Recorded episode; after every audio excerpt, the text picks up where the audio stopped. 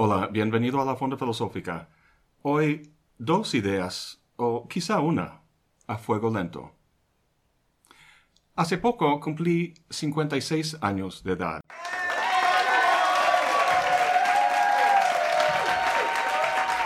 Gracias, gracias, muchas gracias. Ese día un amigo me mandó una lista de cosas que te señalan que ya no eres tan joven. Por ejemplo, te duelen las articulaciones cuando te levantas de la cama en la mañana.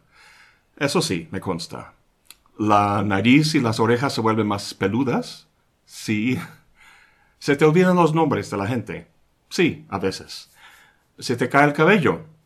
Bueno, a lo mejor, pero en mi caso yo me rapo, así que no aplica. Y también no reconoces ninguna canción en los top ten. Eso sí es cierto. De hecho, hay un género de música que se llama trap, que si ando en la calle no puedo evitar oír porque los jóvenes encargados de las tiendas lo ponen a todo volumen. O si estoy en un bus o en un restaurante, lo oigo por todas partes. Aborrezco esa música. Me parece insípida, repetitiva, muy poco original. De hecho, no veo cómo requiere de talento, pues cada canción se parece a las demás. No sé, me provoca un rechazo muy profundo en mi ser. Y luego pienso, pues así son los viejos. Una generación dada no entiende y rechaza la música de la generación que sigue. ¿Será que mi rechazo del trap no sea más que un prejuicio generacional? ¿Que algún día será un clásico como el rock de los 80 y el rap de los 90? No creo. Bueno, quién sabe, ¿verdad? El siglo pasado, Teodoro Adorno criticaba el jazz. No le gustaba, pensaba que era un placer barato, y hoy en día es súper clásico y respetado. La verdad parece muy subjetivo eso de criticar el arte. A Adorno no le gusta el jazz, a mí no me gusta el trap, a ti no te gusta X o Y.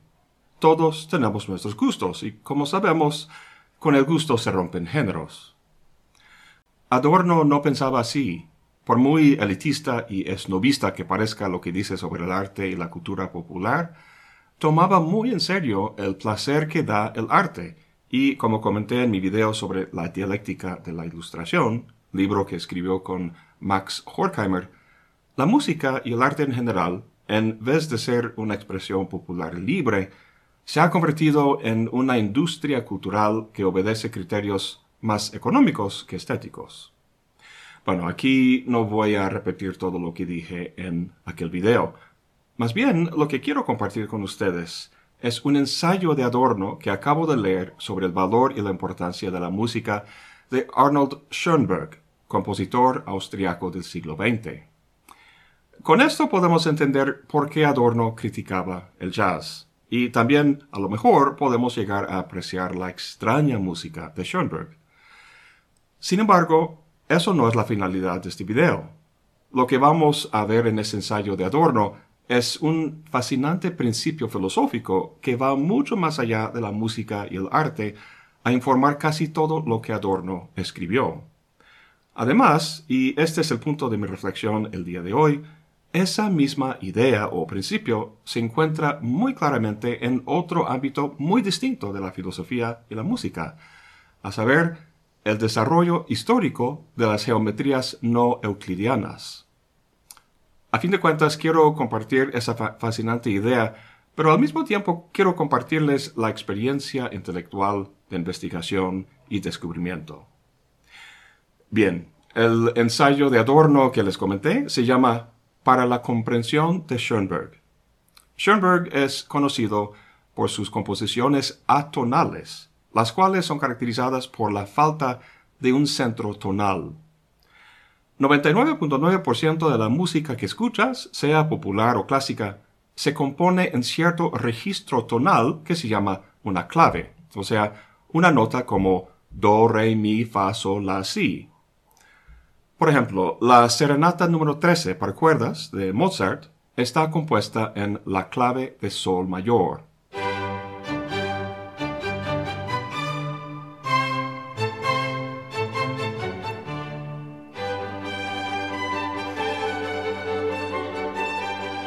Ahí oíste muchas notas y acordes diferentes pasando por arriba y abajo en la escala. Sin embargo, no se tocan de forma aleatoria, sino que son regidos por o están en armonía con la clave, sol mayor. El hecho de que una música se compone en cierta clave es como decir que está centrada en cierta perspectiva sonora o tonal. Lo que Schoenberg hizo fue acabar con ese centro.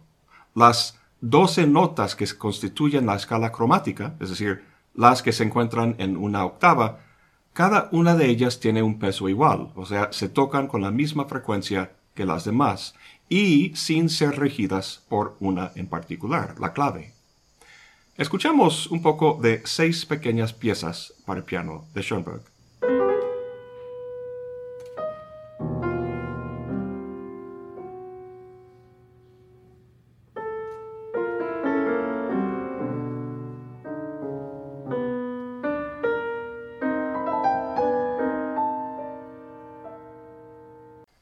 No me extrañaría nada que no pusieras eso en tu lista de reproducción en Spotify.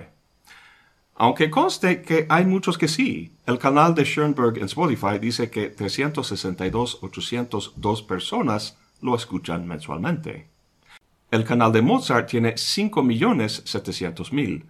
Y un cantante que se llama Ed Sheeran, que hasta este momento yo había desconocido, seguramente por mi avanzada edad, es el más escuchado en Spotify, con casi 83 millones que lo sintonizan cada mes. En todo caso, Schoenberg no es muy popular y francamente no extraña. Para la gran mayoría es difícil escuchar y gozar de esa música. Entonces, ¿por qué Adorno lo ensalza tanto? Vamos a leer un largo párrafo en el ensayo que les comenté. Dice Adorno, la diferencia entre Schoenberg y la música tradicional podría demostrarse, por ejemplo, con la frase de Schumann, según la cual si una persona es musical, se muestra en su capacidad para seguir tocando más o menos correctamente, aun cuando, por descuido, no se ha pasado la página a su debido tiempo. Eso, exactamente eso, no es posible en Schoenberg. De ningún modo porque su música no sería música, porque sería caótica y aleatoria, sino que la música tradicional llevaba por completo la impronta del esquema de la, tota-, de la tonalidad y se movía por raíles armónicos, melódicos y formales que estaban prediseñados por este esquema. Todo lo musicalmente individual dependía en cierta medida de una generalidad establecida. Si ésta se oía adecuadamente, a partir de ahí se podía deducir el transcurso en lo individual y orientarse de manera relativamente fácil. La música tradicional oía por el oyente. Exactamente eso es lo que con Schoenberg se ha acabado. El contexto musical quiere ser entendido puramente por sí mismo, sin que a uno se le disponga ya desde fuera un sistema de coordenadas que le quite lastre y en el que lo específico no sea nada más que una desviación mínima. Bueno, con eso terminamos esa larga cita. No sé si captaste ese comentario de Schumann. En un concierto, un pianista, por ejemplo, tendrá a una persona a su lado para que, llegando al final de la página de la partitura, dé la vuelta a la hoja para que siga tocando. Según Schumann, un buen músico no necesita semejante persona. Puede predecir lo que viene en la siguiente hoja por su conocimiento de las notas y sus posibilidades de relación en una clave dada. El problema para Adorno y Schoenberg es que el esquema de la tonalidad impone un marco general que rige los posibles trayectos armónicos y melódicos de las notas. Como dice Adorno, es casi como si la música tradicional tonal oía por el oyente. El oyente no tiene que hacer nada porque lo que viene en camino es un variante de un patrón preestablecido, o sea, algo parecido a un cliché. Los clichés no tienen que ser interpretados, sino solo recibidos pasivamente. Así como cuando comemos una barra de chocolate. Pones el chocolate sobre la lengua y el placer se produce automáticamente. En su teoría estética, Kant llamaba semejante placer patológico, porque lo que lo produce viene de fuera y lo sufrimos pasivamente. Para Adorno, eso es básicamente lo que el sistema tonal hace. Produce un placer de forma patológica, haciendo cortocircuito, por así decirlo, de nuestra mente, de nuestra interpretación. En pocas palabras, de nuestra libertad. Esta interpretación de Adorno no tiene que ver únicamente con Schoenberg y la música, sino con el pensamiento filosófico en general. A lo largo de su obra, Adorno se ocupa de la singularidad de las cosas y de la experiencia. Su blanco es el idealismo en la filosofía, la tendencia de reducir la singularidad material de las cosas, de los particulares, a la generalidad del concepto. Esta imposición de lo universal sobre lo particular es una especie de violencia real. En su obra maestra, Dialéctica Negativa, dice que el principio de toda verdad es dejar que el sufrimiento hable. Lo que Schoenberg hizo en la música es lo que Adorno trata de hacer con el discurso filosófico. Emplear conceptos de tal manera que dejen ver lo que su uso universalista oculta. A lo mejor dices que eso suena bien, pero de todas formas es desagradable la música de Schoenberg. No me gusta. Bueno, de hecho, ese término, lo agradable, es el que usa Kant como calificativo del placer patológico. El brócoli, por ejemplo, agrada a uno y desagrada a otro. Pero eso dice no nos interesa filosóficamente, ya que lo agradable no es un concepto propiamente estético. La belleza, en cambio, sí lo es, y es lo que opone a, lo meramente agradable. Entonces, ¿no te agrada la música de Schoenberg? Está bien, entiendo. La música tonal que nos gusta quizás sea como una droga. Y si de repente escuchas una pieza de Schoenberg, es como si dejaras esa droga. Tu experiencia de repente es bastante extraña y pesada.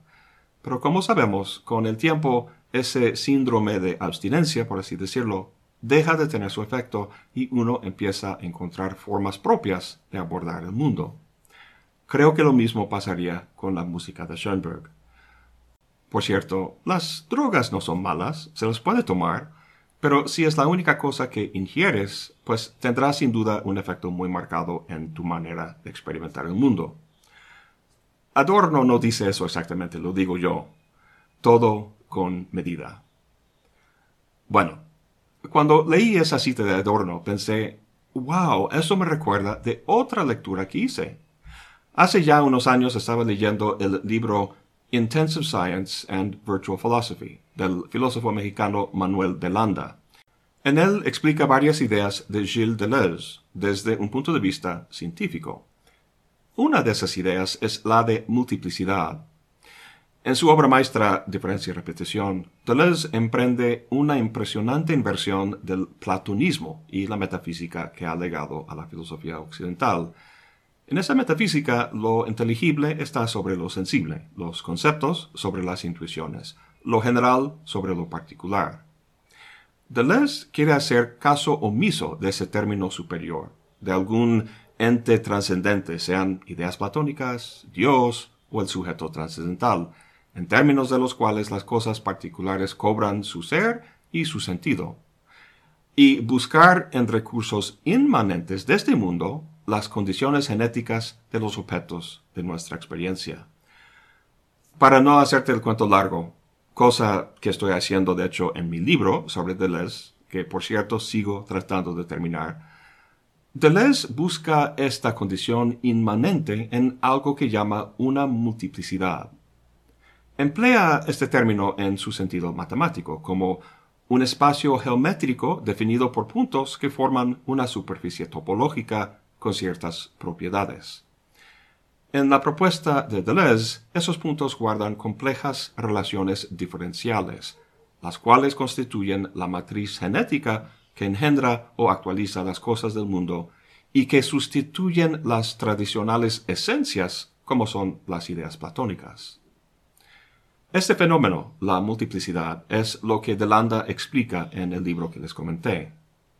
Obviamente, Deleuze no inventó el concepto de una multiplicidad. En tanto, Un espacio geométrico es tan viejo como los griegos. Pero su naturaleza empieza a definirse y a tomar la forma que reconocemos hoy en día con el trabajo de Descartes y Pierre de Fermat en el siglo XVII.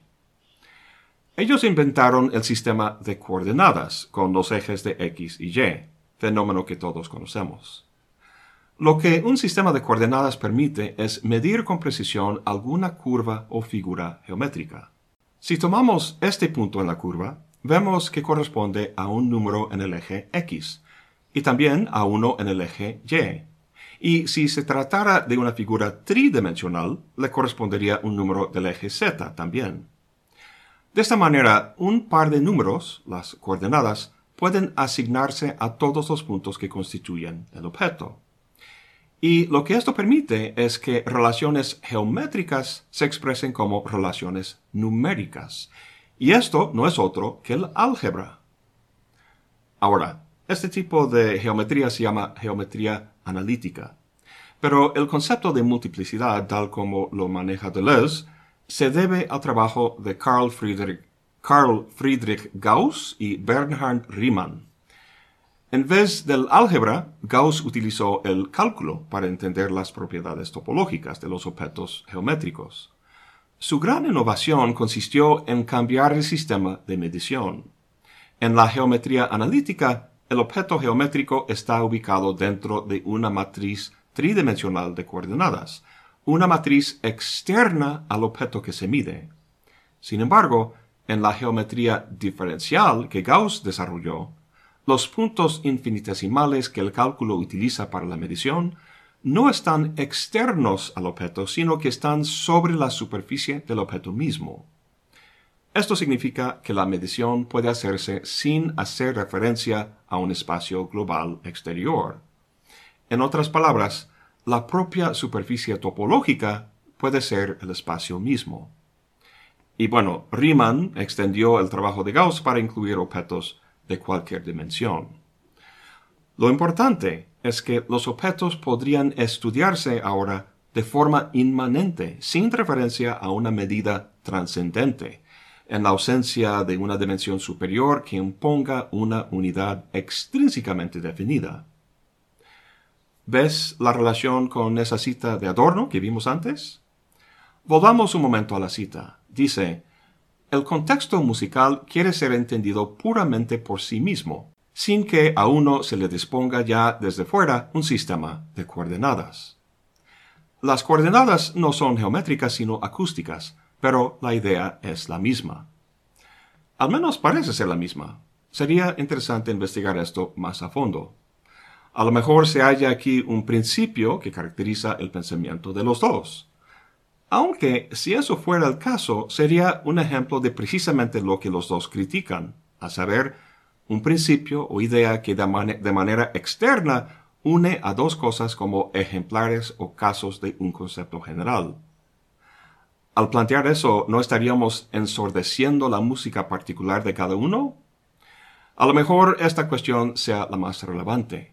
¿Cómo es posible la comparación o el diálogo entre autores como Adorno y Deleuze que cuestionan el pensamiento racional tradicional? No sé.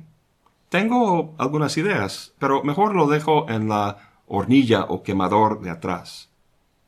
En inglés, cuando uno está cocinando con varias cacerolas sobre los quemadores de la estufa, las cosas que está atendiendo en este momento están sobre los quemadores de enfrente, y los que están cociendo a fuego lento están en los de atrás.